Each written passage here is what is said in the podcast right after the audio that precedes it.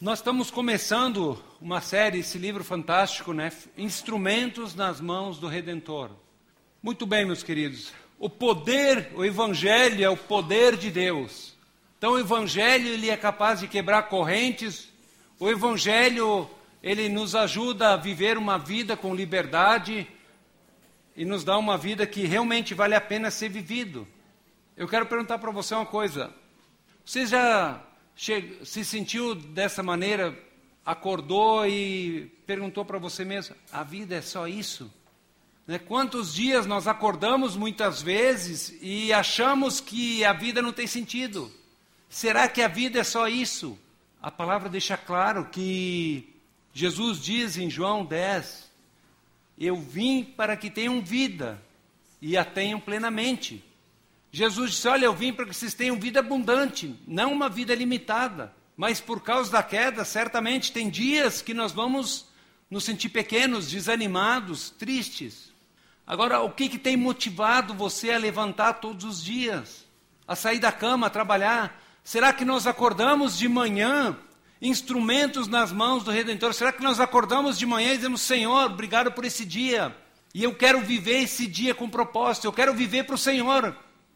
Eu quero ser um instrumento nas tuas mãos, eu quero abençoar pessoas, eu quero fazer diferença.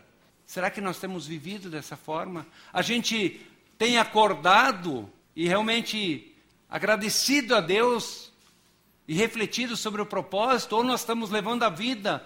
Eu, eu pressuponho que tem muitos dias que eu levo assim, tipo Zeca Pagodinho. Deixa a vida me levar, a vida leva eu. Não é verdade? Nós acordamos e. Ai meu Deus, me ajuda a sobreviver nesse dia. Não é assim? Mas eu creio que o Senhor tem muito mais para nós do que simplesmente isso, né? Será que existe algo que realmente faça a vida valer a pena? Nós cantamos aqui: viverei para te amar, viverei para te servir. Será que isso tem sido a realidade nas nossas vidas? Nós temos vivido para amar o Senhor e não somente nós, mas Salomão ele se engajou nessa busca por sentido na vida. Ele escreveu: Eu, mestre, fui rei em Israel, em Jerusalém. Dediquei-me a investigar e a usar a sabedoria para explorar tudo o que é feito debaixo dos céus. Eu queria saber o que vale a pena debaixo dos céus nos poucos dias de vida humana. Salomão ele diz: Olha, eu quero descobrir o que faz a vida valer a pena. Certamente todos nós já fizemos essa pergunta. Mas interessante que na sua busca, Salomão ele procurou sentido na sabedoria. A palavra de Deus diz que ele foi o homem mais sábio que pisou na terra. Ele buscou o sentido na sabedoria. Mas se nós olharmos para a vida dele, ele foi um homem muito sábio, mas ele desobedeceu Deus em pequenas coisas e isso levou ele à queda, à destruição. E a vida de Salomão nos ensina que sabedoria sem obediência não é sabedoria. Salomão também ele buscou sentido na alegria e nas coisas boas da vida. Ele diz: Olha, eu não neguei nada que o meu coração quisesse. Ele diz: Olha, me entreguei ao vinho e à extravagância. Ele buscou na bebida extravagância. Ele bebeu muito vinho, viveu de maneira exagerada, comeu de maneira exagerada, para ver se isso podia dar sentido para a vida dele. Ele fez grandes projetos, realizou grandes projetos, construiu açudes, pomares, palácios, para ver se encontrava sentido nisso. Ele buscou sentido nas posses, ele possuía muitos animais, ele era um dos homens mais ricos da época dele. Ele tive mais ouro, escravos e tudo isso, mais do que qualquer um no meu tempo. Ele buscou também sentido em relacionamentos. Salomão teve 700 mulheres e 300 concubinas, mil mulheres. Ele buscou sentido no amor e no sexo. Ele diz também que ele buscou sentido na fama e no poder. Ele se tornou alguém muito famoso. As pessoas iam até ele, admiravam ele. Viverei para te amar, para te adorar. Será que na nossa busca por sentido na vida, nós não temos gasto a nossa vida nessas coisas? Será que temos gasto a nossa vida dizendo, Jesus, eu, eu quero amar, eu quero te amar, eu estou vivendo para te amar, para te servir todos os dias? Eu creio que nós, muitas vezes, que a nossa vida, alguém disse que o momento que o cristão mais mente é o momento do louvor. Nós cantamos coisas que nós não vivemos. Eu creio que muitas vezes nós estejamos buscando sentido na sabedoria, na alegria, adquirindo coisas, né? O consumismo, ele preenche momentaneamente o vazio do coração em uma vida social intensa, em grandiosos projetos, né? Queremos ter posses para as pessoas nos respeitarem, buscamos preencher o vazio do coração com essas coisas. Ou em relacionamentos, porque há um vazio no coração de cada homem, ou na fama e no poder. Ao redor do que a tua vida tem girado? Será que nós realmente estamos vivendo para adorar, para amar a Deus, para servir a Deus? Ou nossas, nossa vida continua nessas coisas que não podem dar sentido? Interessante que Salomão, ele chega à conclusão, ele diz: Olha, contudo, quando avaliei as, tudo que as minhas mãos haviam feito e o trabalho que tanto me esforçara para realizar, percebi que tudo foi inútil, foi correr atrás do vento. Não há nenhum proveito no que se faz debaixo do sol. Lógico, Salomão está falando de uma visão humana que deixa Deus de lado. Onde é que nós somos o centro? Onde nós nos preocupamos, vivemos para suprir nossas necessidades, para ter conforto, e esquecemos que há um propósito maior, que Deus está restaurando o universo e Ele nos chamou para participar, para sermos instrumentos na mão do Redentor. Então, eu creio que um grande problema nosso como cristãos, inclusive pessoas que já se renderam a Cristo, é que nós não encaramos ah, o problema do vazio com a devida seriedade que nós deveríamos encarar. Nós não entendemos o, o quanto o pecado afetou a nós, o quanto ele afetou a criação, o pecado não trouxe para a nossa realidade apenas o medo, a culpa, o sofrimento, vergonha. Isso são sintomas. Isso são sintomas da nossa desconexão com Deus. A realidade, a doença, é a mesma coisa alguém ter um câncer e colocar um band-aid por cima. Né? Muitas vezes nós não entendemos o quanto o pecado nos corrompeu, o quanto o pecado afeta a nossa vida. Porque o pecado fez algo muito pior. O pecado não está relacionado simplesmente a essas coisas, aos, aquilo que ele gerou em nós, dor, sofrimento, medo. A realidade é que o pecado nos separou daquele que é a vida. Aquele que nos deu vida e aquele, aquele que é vida. O pecado também, ele afetou profundamente os nossos pensamentos, os nossos desejos, as nossas motivações e as nossas ações não é simplesmente uma pequena desobediência. Nós muitas vezes olhamos para o pecado, ah, eu, simples, eu só cometi um pequeno deslize. O pecado ele alterou os nossos pensamentos. Quantos pensamentos de inveja nós temos, nós abrigamos na nossa mente? Quantos pensamentos egoístas colocamos a nós em primeiro lugar, a nossa vontade em primeiro lugar? Quantos pensamentos de ódio, ficamos com raiva. Hoje de manhã nós fomos almoçar lá no Alceu, né? e o Gil estava junto, foi um tempo gostoso de comunhão. Quando nós íamos indo para lá, a Viviane me deu o retorno um pouco do que falar e coisa, e eu estava já meio atucanado, e eu fiquei chateado de Viviane, não fala mais nada bem, que eu, não, não, é, não, não é legal agora. Eu fiquei com raiva dela. E eu fiquei pensando, pô, vou pregar sobre isso. Não foi pensado. Mas por causa de uma besteira, eu fiquei com raiva de, não, não vamos conversar agora, gata, não, não vamos conversar agora que não vai ser legal. Né? Por uma bobagem. Veja, o pecado ele corrompeu os nossos pensamentos.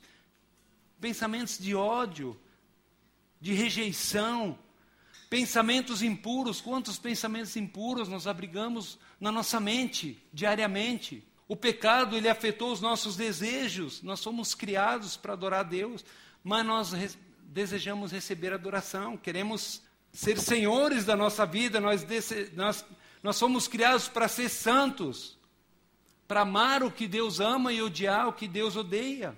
Mas muitas vezes nós amamos aquilo que Deus odeia. Nós amamos o pecado, nós amamos a cobiça.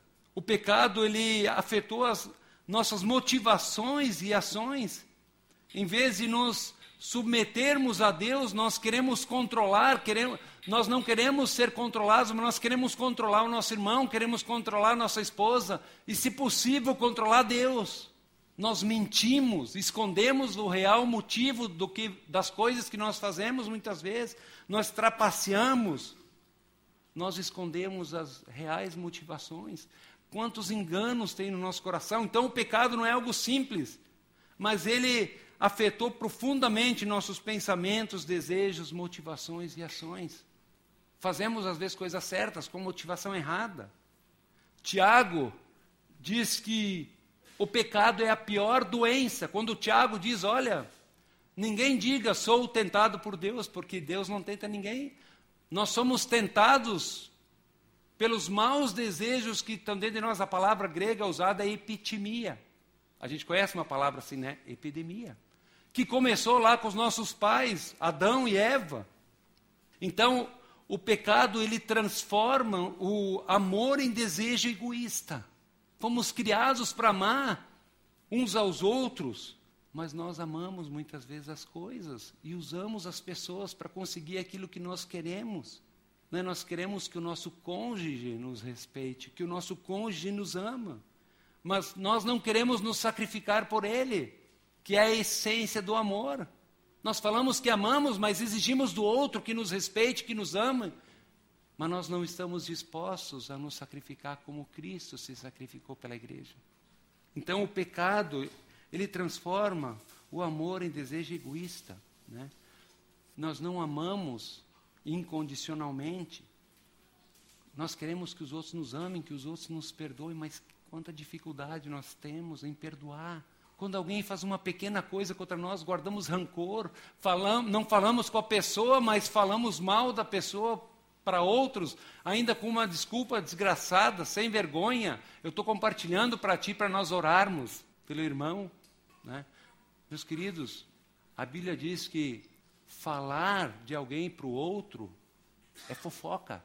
Não tem essa coisa de oração. Qualquer coisa de, olha, eu preciso que você ore pelo Toninho. Né? Nós usamos isso como desculpa, falando, tu viu o que o fulano fez, o que a fulana. Isso é denegrir a imagem. Isso não é amar. Então nós somos tão tolerantes com nossos erros, mas nós somos tão intolerantes com os erros dos outros. Né? Nós não gostamos de servir, mas nós gostamos de ser servidos. Né? Eu sou Senhor, eu mereço.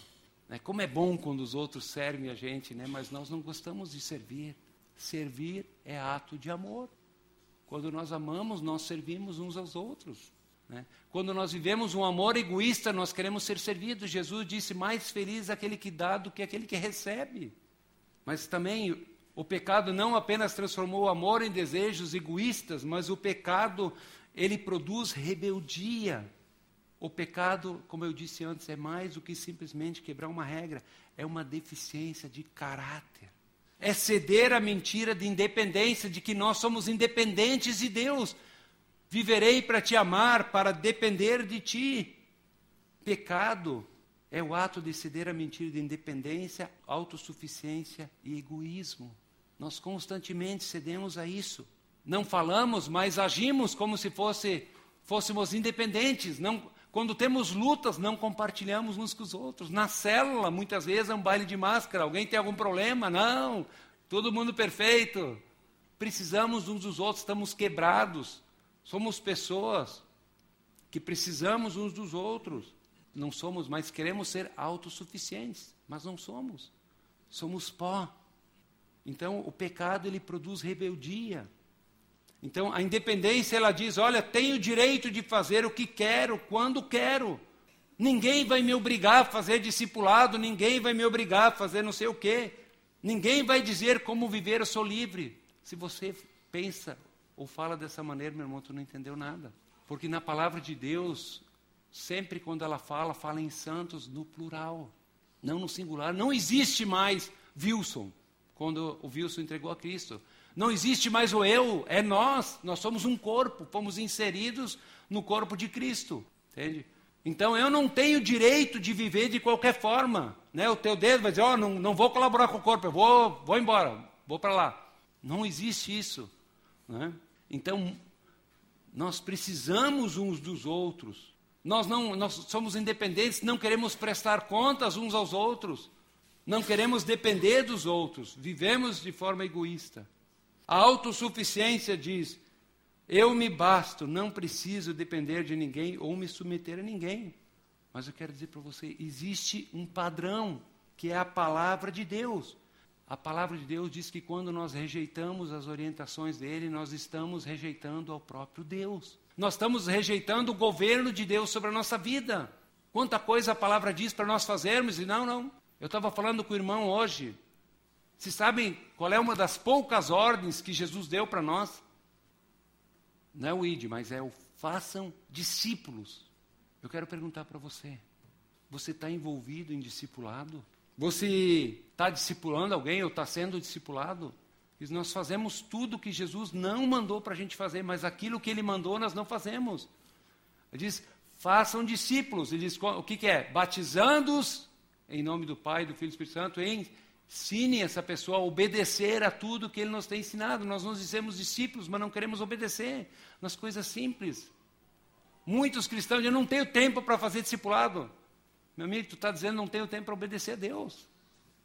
E o egoísmo diz: eu sou o centro. É certo viver para mim e só fazer o que me traz felicidade. Muitas vezes nós que nos dizemos cristãos vivemos para fazer a nossa vontade, felicidade, como se a felicidade que o nosso coração diz fosse verdadeira, é um engano. Milhares e milhares de pessoas que viveram nesse mundo em busca de sentido e de felicidade na vida eram pessoas riquíssimas, famosas, bonitas, faziam coisas importantes e tiraram a sua vida por quê? Porque a vida egoísta, ela não tem sentido. Nós não fomos chamados para ser o centro. Deus é o doador de toda a vida e de toda a bênção. E quando nós damos de nós aos outros é que nós somos mais parecidos com Deus. Nós fomos projetados para viver em submissão e obediência a Ele, diária para vivermos para a glória dele. Nós nunca encontraremos a verdadeira felicidade na independência, na autossuficiência e no egoísmo. Nós nunca encontraremos a verdadeira felicidade. Agora, qual é o conceito de rebeldia? Rebeldia é a recusa em reconhecer a autoridade de Deus sobre nossa vida, roubando-lhe a sua glória e usurpando o direito de governar sobre nós. O primeiro casal, quando Deus diz para eles: Olha, não comam desse fruto, vocês podem usufruir de tudo, mas não comam desse fruto, vocês vão morrer. Satanás disse: Não, vocês serão deuses, vocês serão como Deus. Rebeldia é a recusa em reconhecer a autoridade de Deus sobre nossa vida. Nós nos dizemos cristãos, mas fazemos, continuamos fazendo o que nós queremos. Não aquilo que Jesus mandou fazer, aquilo que nós achamos que vai nos dar felicidade, não aquilo que Jesus mandou a gente fazer. Hebreus diz que Jesus, pela alegria que lhe fora proposta, ele suportou a cruz até as últimas consequências. Quando nós nos sacrificamos por Deus e pelos outros, a nossa vida é tomada de relevância. Terceira coisa que a epidemia do pecado produz é a insensatez. É acreditar na mentira que nós somos mais espertos do que Deus. Tinha um professor meu lá no, no seminário, que era o Marcelo Takara, um japonês, ele tinha um japinha pequeno, e ele disse para o filho dele não ir para um certo lugar. E lá no seminário tinha um barranco alto assim, daí era escavado embaixo, e o filho dele estava lá embaixo. E ele disse para ele não fazer o negócio. E ele estava em cima do barranco. E ele começou a observar o que, que aquele menininho ia fazer. Ele olhou, olhou, pai não está perto. O que, que tu acha que ele fez? Ele fez aquilo. Diz para alguém, você não pode fazer isso para ver o que acontece. Então, a, a, insensatez é acreditar na mentira de que nós somos mais espertos que Deus, que nós sabemos o que é melhor para nós. Você que tem filho, lembra do teu filho quando tinha três aninhos, dois? Ele achava que sabia mais do que você. Se você tem, você tem essa experiência. Nós somos como esse menino de três anos que acha que sabe mais que os pais. Nós achamos que sabemos o que é melhor para nós. Jesus contou a parábola do rico insensato. Ele fez uma grande colheita, ele diz: Olha, não tenho onde é que guardar tudo que juntei, vou, vou destruir os celeiros, vou construir celeiros novos. Agora eu vou aproveitar a vida, me regalar, porque eu tenho suprimento para muitos anos. Deus diz, louco, essa noite eu vou pedir a tua alma, o que, que tu vai fazer com o que? Quem é que vai ficar com o que você tem? O pecado produz insensatez. Nós sabemos o que a vontade de Deus, mas nós nos achamos mais sábios do que Deus. Deus nos ama e Ele sabe o que é melhor para nós. Davi diz no Salmo 14, 1, diz o insensato em seu coração, Deus não existe. Não é que ele não acredita que Deus não existe, mas ele vive como se Deus não existisse. E muitas vezes nós vivemos assim. Falamos que cremos em Deus, mas vivemos como se Deus não existisse. Não reconhecemos autoridade dele. Deus diz: não faça, faça isso. Nós, não, eu vou fazer o que eu quero, porque eu sei o que é melhor. E a quarta coisa que a epidemia do pecado faz com a gente, ela nos torna incapazes de obedecer e de mudar. Não é simplesmente o fato de nós não conseguimos, ah, de nós não querermos obedecer, mas nós não conseguimos. Pensa aí quantas coisas simples a palavra não diz que nós devemos fazer devocional, ler a palavra de Deus, meditar na palavra de Deus? Diz ou não diz? Como é feliz aquele que medita dia e noite na palavra, ele é como uma árvore plantada junto aos ribeiros, não é? Nós temos muitas vezes o desejo de parar, ter um tempo com Deus. É fácil, pessoal? Não. Coisa simples. Agora, a realidade é que nós não devemos ler a Bíblia porque tem um velhinho lá chato, ele vai ficar deprimido se nós não lermos, ou ele vai nos castigar. Não. O Evangelho é uma pessoa. Deus quer ter um relacionamento conosco. Quando você, tá, você tem um melhor amigo, você diz: Puxa, eu preciso estar com meu melhor amigo. Ai, e se eu não tiver com meu melhor. É assim, não? não? Eu digo: ah, eu quero estar com meu melhor amigo, a melhor coisa que tem. Eu tenho prazer de estar com ele, eu gosto de fazer coisas com ele, eu gosto de conversar, eu gosto de pescar. É assim, Jesus quer ser o nosso melhor amigo, ele quer estar com a gente. Nós somos incapazes de mudar. Nós não conseguimos mudar a nós mesmos, mas muitas vezes queremos mudar os outros. Né? Se a gente simplesmente conseguisse mudar, a gente fazia. A gente não, né? Quem sabe faz na hora. Mas nós não conseguimos muitas vezes. Queremos mudar, mas não conseguimos. Por quê? Porque o, fe, o pecado nos afeta. Nós achamos que a nossa vontade é melhor que a vontade de Deus. Achamos que sabemos mais do que Deus. Quanto sofrimento isso tem trazido para nós. Nossas escolhas independentes. Não apenas para nós, mas para aqueles que nos rodeiam. Então, o, o, pecado, como diz no livro, eu achei fantástica a expressão, ele nos torna tetraplégicos morais. Eu disse, meu Deus, quando eu estava lendo, como a gente encara o pecado com algo simples? Não, o pecado é algo terrível ele nos torna tetraplégicos morais, né? incapazes de fazer o que é certo. Nós não conseguimos cumprir aquilo que nós prometemos, né? Quando a gente vai casar, eu digo, eu prometo amar essa mulher que está aqui na minha frente, cuidar dela, amar ela como Cristo amou a igreja. Aí rola o pau em casa, a gente quer matar a mulher. É ou não é verdade? Né? Nós não queremos amar, porque estamos magoadinhos, porque nos achamos no direito. Mas Jesus disse que nós devemos amar nossa esposa como Cristo amou a igreja. E não pense que é só difícil para mim amar minha esposa. Não é difícil. É, ela é uma mulher muito amada, mas para ela também me amar, porque eu não sou gente boa. Né? Eu não sou gente boa. Mas pela graça de Deus eu tenho uma esposa que me ama, que me suporta, que muitas vezes puxa minha orelha, né? que não deixa, né? não, não manda recado, ela fala direto, né? às vezes dói. Né? Tiago diz: Olha, todo homem seja pronto para ouvir, tardio para se irar, pois a, na ira do homem, a ira do homem não produz justiça de Deus. Né? Nós sabemos o que nós devemos fazer. Quando o nosso cônjuge fala em nós, conosco, nós queremos matar ele na míngua, não queremos perdoar. Eu sou tão pecador quanto meu cônjuge. Não importa o que ele tenha feito. Uma vez, uh, né, mas foi coisa de Deus. Eu estava numa casa e não sei o que aconteceu, até hoje não me contaram, e o casal estava lá em pé de guerra e, e nós vamos nos separar e não tem mais jeito, não sei o quê, vamos nos separar porque esse fulano aqui fez um negócio muito grave, coisa. E na hora, se Deus realmente, pá, o que ele fez foi terrível demais, foi muito pior do que aquilo que a gente fez para Cristo. Eu acho que ele não merece perdão. Eu disse isso, né? Isso aí, e quando a mulher tem vontade de matar eu daí, né? Mas ela disse que ali caiu na hora, ela ficou com raiva, mas ela percebeu, puxa, realmente aquilo que eu fiz contra Cristo é muito maior do que ele.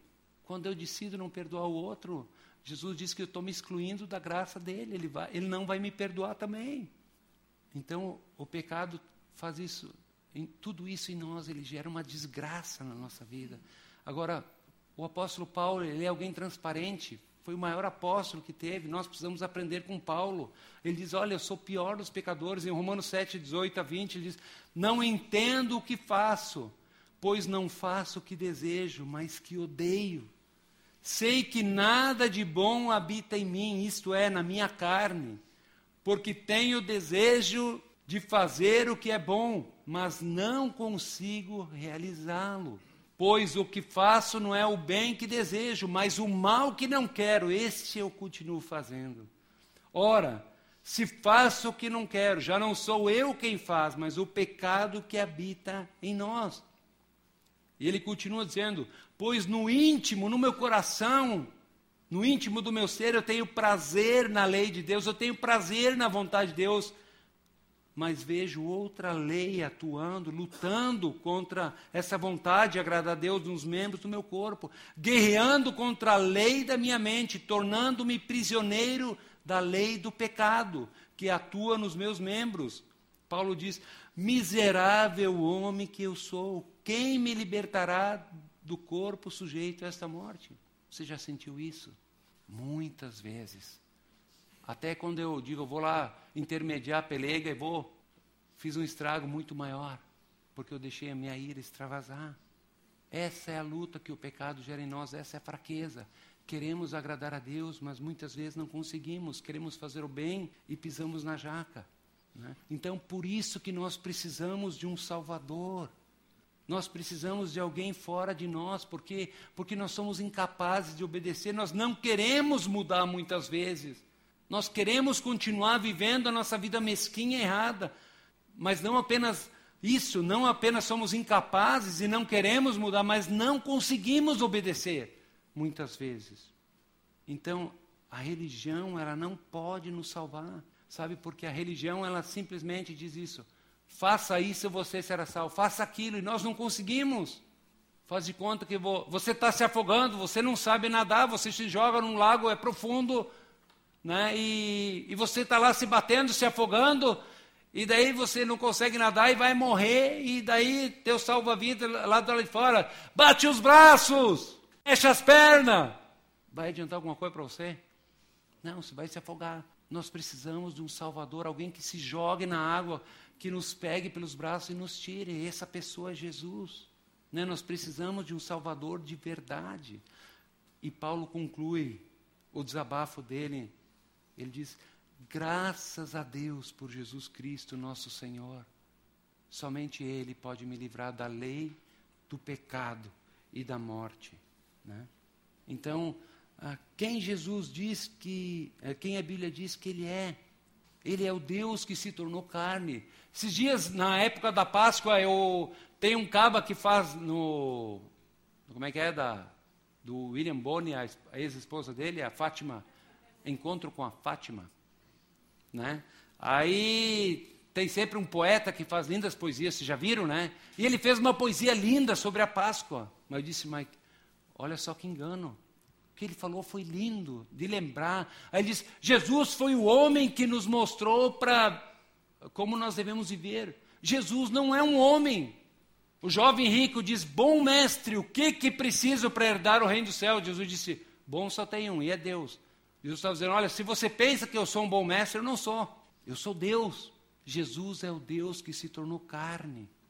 João 1,14 diz: Aquele que é a palavra aquele que é o Evangelho, aquele que é as boas novas, aquele que é a vida, se tornou carne e viveu entre nós.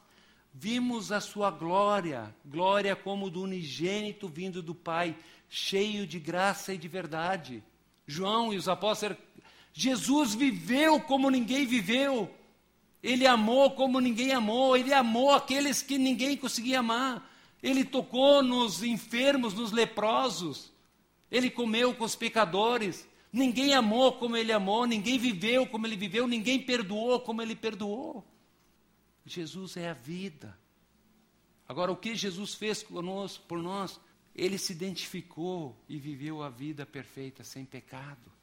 Hebreus 4, 14 e 16 diz: Portanto, visto que temos um grande sumo sacerdote que adentrou aos céus, Jesus, o Filho de Deus, ele não morreu, ele ressuscitou, ele subiu aos céus.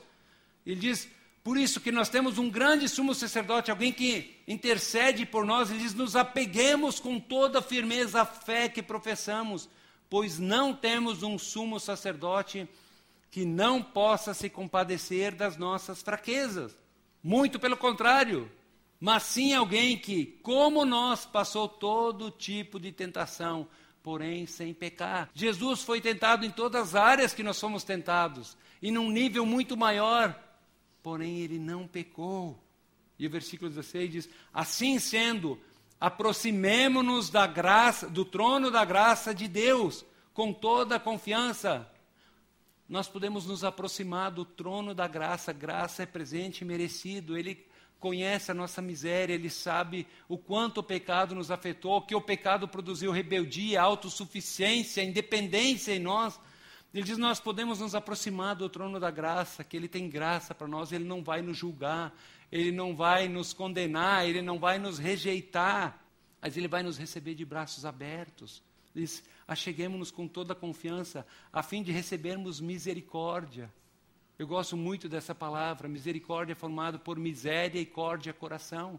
Jesus viu a nossa miséria, por isso ele se compadece de nós. Nós podemos chegar com confiança diante dele. Deus, eu sou um miserável pecador, eu quero te agradar, eu quero te obedecer, mas eu não consigo. Eles têm misericórdia de mim. E nós vamos encontrar graça, presente e merecido. Ao invés de nos dar aquilo que nós merecemos, ele nos dá aquilo que nós não merecemos, que é salvação, que é a vida eterna, que é o seu amor incondicional. Então, Jesus, ele é o Salvador perfeito que nós precisávamos. Nós não precisamos de religião, nós precisamos de Jesus, que é a vida. Hebreus 5, 7 a 9 diz: Durante os seus dias na terra, Jesus ofereceu orações e súplicas em alta voz e lágrimas àquele que o podia salvar da morte, sendo ouvido por causa da sua reverente submissão. Jesus viveu sem pecar, ele foi tentado em todas as áreas. Agora não pense que foi fácil. Muitas vezes ele ajoelhou, muitas vezes ele chorou diante de Deus. Deus, eu não estou aguentando, me ajuda. O bicho está pegando. Em alta voz, com súplicas e com lágrimas, aquele que o podia salvar da morte, sendo ouvido por causa da sua reverente submissão. Quando nós nos chegamos diante de Deus, assumindo a nossa pecaminosidade, com reverência, com submissão, Deus, tu és tudo, eu não sou nada. Eu preciso de ti. Nós sempre vamos encontrar aquilo que nós necessitamos. Embora sendo filho, ele aprendeu a obedecer por meio daquilo que sofreu. Queridos, as situações difíceis que nós passamos na vida não são desculpa para nós não obedecermos a Deus. Deus, eu não obedeci por causa disso. Ah, Deus, eu não obedeci porque a mulher que tu me deste comeu e me deu, ela, ela fez um joguinho aqui, né? E, e sei lá, né, o que que não ia, né? E ele aprendeu a obedecer por meio daquilo que sofreu. Se está sofrendo, o Senhor quer ensinar você, quer ensinar a mim e a você a termos um coração obediente. E uma vez aperfeiçoado, tornou-se fonte de externa salvação para todos os que lhe obedecem. Nós não somos salvos por obediência, porque nós vimos o quanto o pecado. Mas quando nós nos rendemos a Cristo, nos arrependemos e permitimos que Ele reine na nossa vida, o nosso coração vai mudar. Um novo desejo de obedecer vai surgir. E nós vamos aprender a andar com Ele nesse mundo. Concluindo, eu gostaria de dizer que aquilo que nós não éramos capazes de fazer e não somos capazes de fazer por causa da epidemia do pecado, porque o pecado nos enfraqueceu, nos escravizou, Cristo fez por nós. Ele fez tudo o que era necessário, olha só. Ele se tornou homem, viveu a tentação e o pecado por nós. O primeiro Adão pecou, todos nós pecamos e estamos separados da glória de Deus, mas Jesus viveu a vida sem pecado.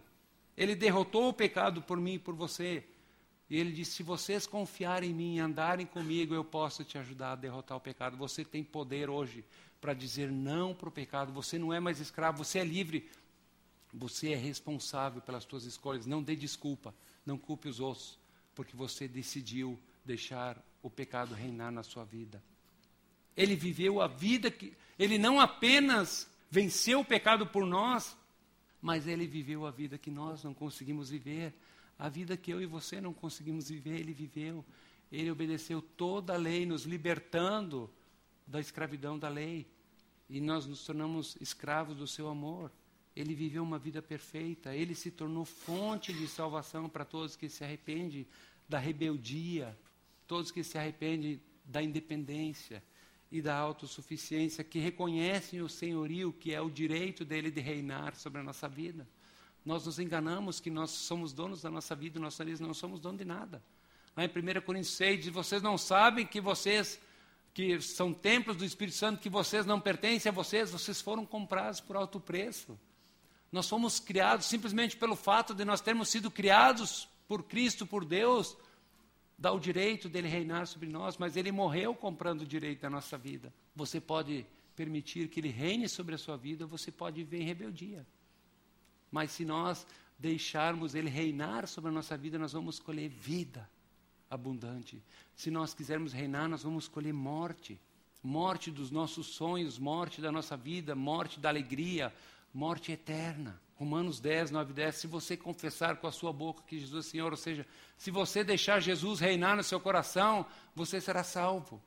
Pois com o coração se crê para a justiça que Jesus morreu a minha morte, pagou o preço, viveu a vida que eu não consegui viver para que eu pudesse receber vida eterna. Ele morreu na cruz por mim, por você. Era eu que deveria estar lá, mas ele morreu por mim. E se eu simplesmente convidá-lo para ser o Senhor, o dono da minha vida, e decidir viver pelo propósito para o qual fui criado, ele vai vir habitar em mim, em ti, com o teu poder. Eu quero fazer uma pergunta para você que já se diz cristão. Quantos anos você está seguindo Jesus? Que mudança o fato de você se dizer discípulo de Jesus tem gerado na tua vida.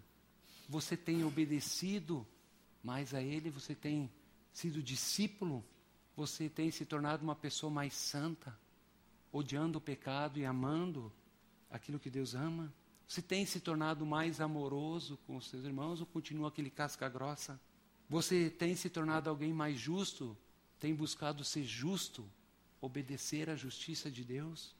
Você tem sido mais paciente com a sua família, com o teu próximo? Você tem sido mais amoroso com os outros? Tem tratado os outros com respeito, com dignidade?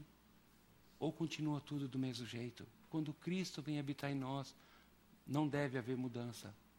Vai haver mudança.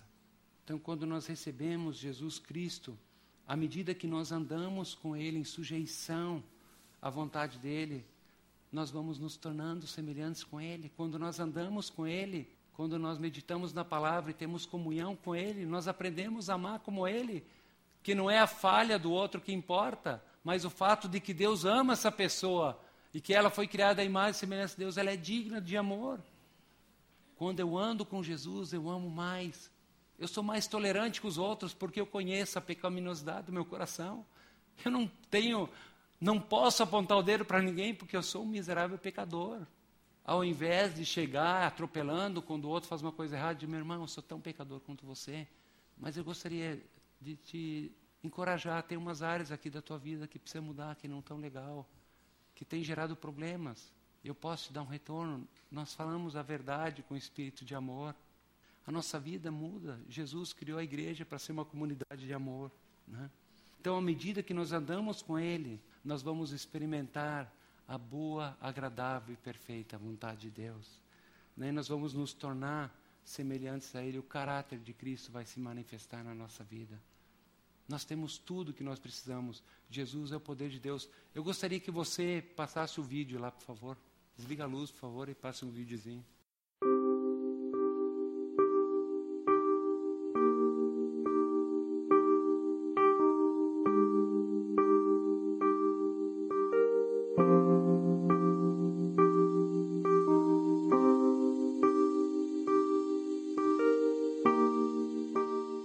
Eu sei que tudo que você já ouviu falar sobre ele até agora por aí te fez duvidar da existência, do poder e do amor que ele tem por você. Eu sei que existem mil razões para você duvidar da existência de milagres, quando muitos por aí vendem coisas que dão a falsa impressão de virem do céu. Eu sei que o nome de Jesus é muito mal representado por aí, mas esse nome é maior que tudo isso e não faz parte com sujeira. Ele é limpo e permanecerá limpo, e esses que falsamente o representam passarão, mas Jesus não passará. É preciso conhecer o Jesus do Evangelho e não das toalhinhas de suor, dos terços, santinhos, imagens. Você acha mesmo que elas podem te ouvir? Você acha que elas podem te curar? É preciso conhecer o Jesus das igrejas sérias, pois elas existem, que seus olhos estejam sempre voltados para o céu, e não em homens, doutrinas, religiões. Tanto lugar por aí trazendo a falsa paz, lobos vestidos de cordeiros, escondendo por trás da bondade a intenção de apenas se desviar do caminho que leva a Jesus.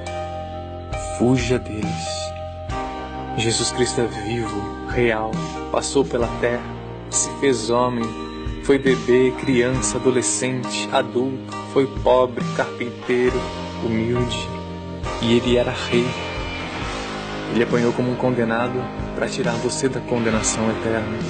Ele morreu por conta das tuas traições, mentiras, pelo roubo, pela imoralidade virtual, pela corrupção, pelo crime, pelos seus pecados, para que você, mesmo sendo imperfeito, mediante o arrependimento sincero, tivesse a chance de um dia voltar para os braços do Pai.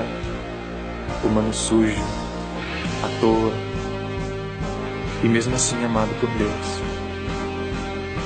Jesus é maior que templos, siglas, religiões. Jesus é maior que doutrinas, modas, nações. Jesus continua o mesmo e é a verdade que não muda e prevalece além de padres, bispos, pastores, apóstolos, fiéis e infiéis. Muitos falam o nome dele, mas poucos falam em nome dele. Se tem violência no discurso, não vem dele. Se tem ódio na fala, não vem dele. Se tem dinheiro conduzindo o discurso, não vem dele. Mas se reforça o amor, se traz a paz, esse sim vem do Senhor. Você acha mesmo que a sua vida e tudo ao seu redor é apenas fruto de uma explosão do acaso e que ao passar dos anos tudo evoluiu ao ponto de ser exatamente do jeito que você enxerga a sua volta? Você acha mesmo que o amor desses que a gente sente pelo pai, pelos filhos, pela noiva, o amor que se sente pelas pessoas é simplesmente fruto do acaso e não veio de um Deus que é exatamente isso? Amor? Você acha mesmo que Jesus odeia o pecador? Você acha mesmo isso? Ele odeia o pecado que te afasta dele, e não você, é o pecado. Mas uma vez pecando, uma vez afastado da graça e da verdade, é sua escolha e não imposição amá-lo de volta. Mas quem na presença dele permanece como está? Muitos falam que acreditam nele, poucos de fato o conhecem. Você acha mesmo que a sua dor foi causada por Deus? Você acha mesmo isso? Existe sim um mal, existe sim um inferno, existe sim um inimigo que age de forma sutil e que te odeia e quer te destruir. Você acha mesmo que a sua descrença muda essa verdade? Você acha que a sua opinião anula isso? Você acha mesmo que essa gente que mata dizendo estar a serviço de Deus realmente está seguindo as vontades de um Deus que é amor, perdão, misericórdia, paz? O Deus da vida não combina com a morte. Você acha mesmo que seu papel como cristão se resume a ir à igreja aos domingos e ficar lá sentado mais dormindo do que acordado e se achar melhor que os outros? Você acha mesmo isso? Símbolos, imagens, superstições, velas. Nada tem poder maior que a oração feita direto aos ouvidos de Deus. Fale com Ele. Você acha mesmo que o Criador de tudo precisa das suas promessas, da sua barganha tola oferecendo a Ele o que Ele não precisa em troca de algo que só interessa a você? Você acha que o seu sofrimento agrada o coração de Deus? Você, como pai, cederia aos pedidos do seu filho somente mediante a sua dor? E Deus, que é amor, perfeito amor, não quer seu sacrifício físico, sua religiosidade, sua vela acesa, sua promessa. Ele quer você, um relacionamento simplesmente por amor. Ele te ama e isso basta. Ele é o Filho amado de Deus Pai que se fez homem para com sua vida trazer salvação. Ele é a única via que leva ao Pai, única via, único Senhor. Ele é o caminho certo. Ele é a verdade que não muda. Ele é a vida. Ele é a paz. Ele é o amor. Ele é. Ele é o Cristo.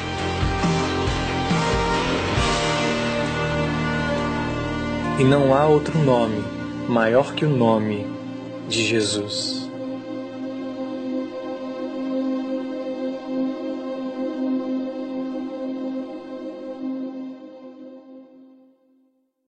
Vamos orar.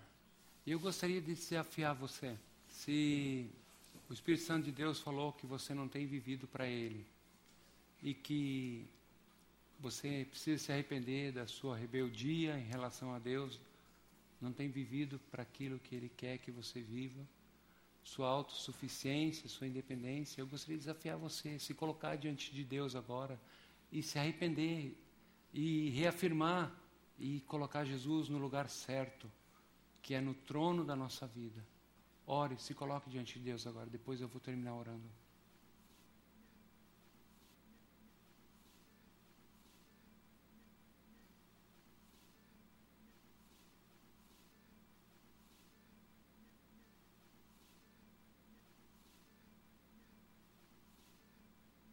Pai amado, eu quero te louvar pelo teu grande amor por nós, Senhor, porque o Senhor não é esse Deus criado pela mente humana, um Deus rígido, um Deus que odeia, um Deus, mas o Senhor é um Deus que ama, que se deu, se doou pelos nossos pecados, morreu de braços abertos para mostrar que o Senhor está pronto a receber todos aqueles que se arrependem dos seus pecados, todos aqueles que aceitam o teu amor, aceitam o teu sacrifício, Pai. E eu quero pedir, Senhor, que tu venhas nos livrar completamente de todas as amarras, de todo o poder do pecado, porque o Senhor morreu na cruz para quebrar todas as cadeias que nos prendem, Pai. E o Senhor disse que o Senhor morreu para nos libertar e se o Filho vos libertar, verdadeiramente sereis livres. Nos liberta, Pai, de tudo aquilo da nossa indolência, da nossa mediocridade, da nossa falta de vontade, da nossa falta de compromisso, da nossa falta de amor, da nossa falta de graça. Produz em nós a tua vida, Pai. Nós queremos andar contigo, tu que é a vida. Obrigado, Senhor, porque o Senhor quer andar com pecadores, porque o Senhor ama os pecadores e porque o Senhor quer gerar nova vida em nós e tem gerado nova vida, Pai. Por favor, nos liberta de tudo aquilo que ainda nos aprisiona, nos livra da rebeldia, nos livra da autossuficiência, da independência, que possamos ser dependentes do Senhor, dependentes dos nossos irmãos. Por favor, Pai nos usa de maneira grandiosa, nos ajuda cada dia a lembrar que estamos aqui para viver com o Senhor e para o Senhor, e que o Senhor deseja que a tua vida se manifeste a tantos que ainda não te conhecem, Pai. Por favor, Deus, obrigado, Senhor, pelo teu evangelho, que é o poder do Senhor para transformar vidas. Obrigado porque o Senhor transforma vidas. E nós queremos pedir, faz da nossa vida, vasos úteis nas tuas mãos, que dê muita honra e glória ao Senhor. Reina em nossas vidas, Senhor, reina em nós e faz a tua vontade, não a nossa, Pai. Nós pedimos isso em nome de Jesus. Amém.